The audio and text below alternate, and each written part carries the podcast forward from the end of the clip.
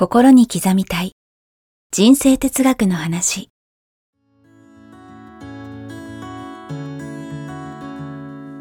学校に行けない子どもたちからオリンピック選手をはじめとするアスリート企業経営者マネージャー新入社員。メンタルサポーターとして20年間にわたり講演研修を行ってきた成田義則が今と未来を変える人生哲学の話をお届けします。視聴者リスナーからの人生相談にもお答えします。こんにちは早川洋平です。こんにちは成田義則です。心に刻みたい人生哲学の話今日もやってまいりました。成田さんよろしくお願いします。よろしくお願いします。さあ、えー、今日はですね、はい。えーまあもうね新生活の時期だとも思いますので、はい。まあいろいろね環境が変わるとやっぱり気持ちもねポジティブな場合もありますしちょっとねネガティブなこともあるかもしれませんけど、まあそういう意味で、やっぱり気持ちのこう、揺れ動きが激しい時期だと思うんですけど、なので今日はですね、やっぱ気持ちを切り替えたい時まあこれは大きなことから細かい言葉であると思うんですけど、やっぱりメンタルのプロの成田さんに気持ちを切り替えたい時どうしたらいいかっていうことを伺いたいんですけど。僕はですね気持ちを切り替えたい時に何をするかっていうと、整理整頓なんですよもう即掃除ですね。もう、うん。もうこれに限るんですよ、うんうんよくはね部屋の中、はい。カバンの中、はい。車の中、うん。机の上うん。すべて頭の中の投影だって言うんですね。ああ、もうドキッとしちゃいますね、それは。もう頭がごちゃごちゃだと周りもごちゃごちゃ。はい逆に頭をすっきりさせたい、気持ちを整理したい、うん。リフレッシュしたいときは、もうとにかく片付ける。うん。いらないものを捨てる。そして整理整頓することによって頭の中もすっきりします。うん。あれ何なんでしょうね。本当にしますよね。本当にそう、うんそうですね。うんですから仕事がどうしても運べないったら机をとにかくきれいに、うん中も外もですよ。机の中も外もきれいに整理整頓で、いらないものはどんどん捨てて、そうするとスペースができるので、うん頭の中にもスペースができますから、いいアイデアが入ってくる。うんそのいい循環が起こ起こりますんでね。成田さん、整理整頓得意なんですか？得意じゃなかったんですけど、最近はい結構得意になってきましたね、今の話ですよね。うんまあでもそのスッキリ感を味わっちゃうと、やっぱりいいですよね。そうですねんもうとにかく、いらないものを家に貯めないことがすごい大事です。でそもそも結構あれですか、物自体も結構へ減ってきてます、減昔よりってま。す。もうとにかく捨てるプロになる。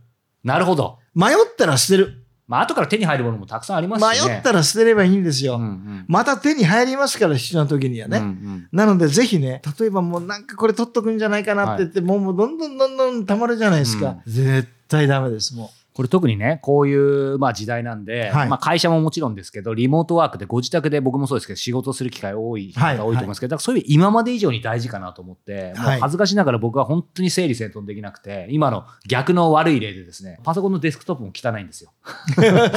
だから、まあ、すごく身につまされるんですけど、でもややっぱり、なかなか毎日完璧に掃除ってのは無理なんですけど、でも、やっぱり日曜日の夜とか、土曜日の夜、まあ、もっと金曜か。の夜だけはかなり頑張って、やっぱりその月曜日の最初、うん朝起きた時に、はい。もう汚いと、全然モチベーションもインスピレーションも湧かないですよね。だから整理整頓って考えちゃうとうん難しいじゃないですか。ああ、そう、ちょっとあと、ちょっと苦痛になりますよね。だから、いらないものを捨てる。うん。いらないものっていうか、迷ったら捨てる。うん。うん。これやってるだけでうも、ん綺麗になりますよ。そうですね。うん。気持ちを切り替えるとか、はい。だからリフレッシュのはい。エンターテインメントみたいなもんですね。そうですね掃除っていうか、リフレッシュのそうですね遊。びというかね。うんうんだからリフレッシュするのは、いらないものを捨てると、いろんな意味でリフレッシュできるんですよ。物理的に捨てるじゃだけじゃなくて、頭のなんかゴミとか、えなんか悪い想念も、ね。もうそう、悪い想念捨てる。うんいらない、あ、もう、もうダメと思ったらもう捨てる。どんどん捨てる。うんあもうやめる、やめることね。うんうんもうこれもやめる、あれもやめるでもいいんですよう。んもうとにかく余計なものは捨てていくことによって、すごくシンプルにうんうんなるのでう、んそれがすごくいいと思います。とても勉強になります。もう早速今日帰り、帰り、帰ったら掃除したいと思うんですが、ちょうどね、はいあの、まあ、時期的に新生活ということで、あの、またこれも、あの、関連するかもしれません。ご質問来ているので、はいよろしいでしょうか？はい40代男性の方からいただいております。はい、ありがとうございまます。えー成田さん、早川さん、こんにちは。いつもためになるお話をありがとうございます。えー現在、東京で会社員として働いています。えー先日、会社からの事例で、えー4月から九州地方にある子会社に転勤することが決まりました。えー任期は3年、えー子供はまだ小学生、妻はフリーランスで在宅ワークしているので、えー家族と一緒に転勤先に引っ越します。えー新しい土地で生活を始めるにあたり、大切にした方がいいことなどがありましたら、えーアドバイスいただけないでしょうか。よろしくお願いします。ということで、まさに引っ越し。掃除っていうか引っ越しましたね。まさに、はいそうですね。うんうんまずは、まあ、掃除の話がありましたから、はいはいまずこの引っ越すタイミングって、うん実は一番断捨離ができる。もう強制的にですからね。ここで、うんできるだけ思い切った断捨離してください。まずは思い切った断捨離で、はい。まあ、新たな、えー住まいにね、うん。余計なものを一切持ち込まないっていう。はいそして、もうその時点でリフレッシュしたうん新たな生活が始まりますね。うんうんそれと同時に、早川さんだったら何を考えますか？この状況を見ると僕自身もまあ横浜から広島に引っ越したことがあるので、はいはいもう何はなくてもこれ家族奥さんお子さんのケアに尽きるんじゃないですか？あのこの方がね九州と縁のある方かどうか分かんないですけどやっぱり縁もゆかりもない場所だったりそうじゃないとしたらいきなりそこに行って、まあ、この方は、まあ、仕事もあるし忙しいと思うんですまあ、奥さんもお仕事してると家にいるわけじゃないですかでお子さんも小学生なので、まあ、まずそのお二人のケアもうそれに尽きるんじゃないかなと僕は思います。まさに。はい本当に僕も同感です。もうまさにその通りだと思いますね。うんうんある意味、うんお子さんはいと奥様はついていくわけですよね。うんうんご主人にね。そうですね。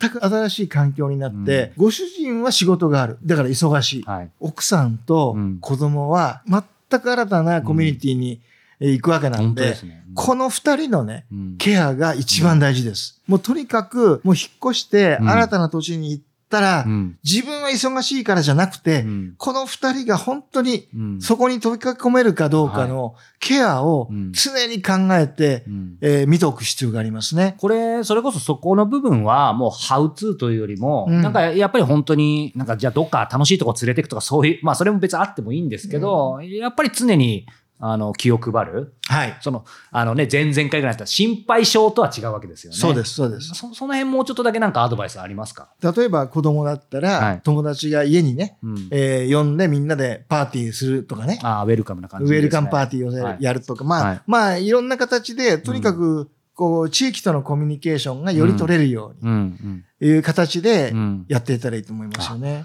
そうですね。まあ本当にね、そのやっぱり引っ越して、あのさっきのリフレッシュ、掃除、断捨離って意味ではポジティブだと思いますけど、やっぱりとにかくエネルギー使うじゃないですか。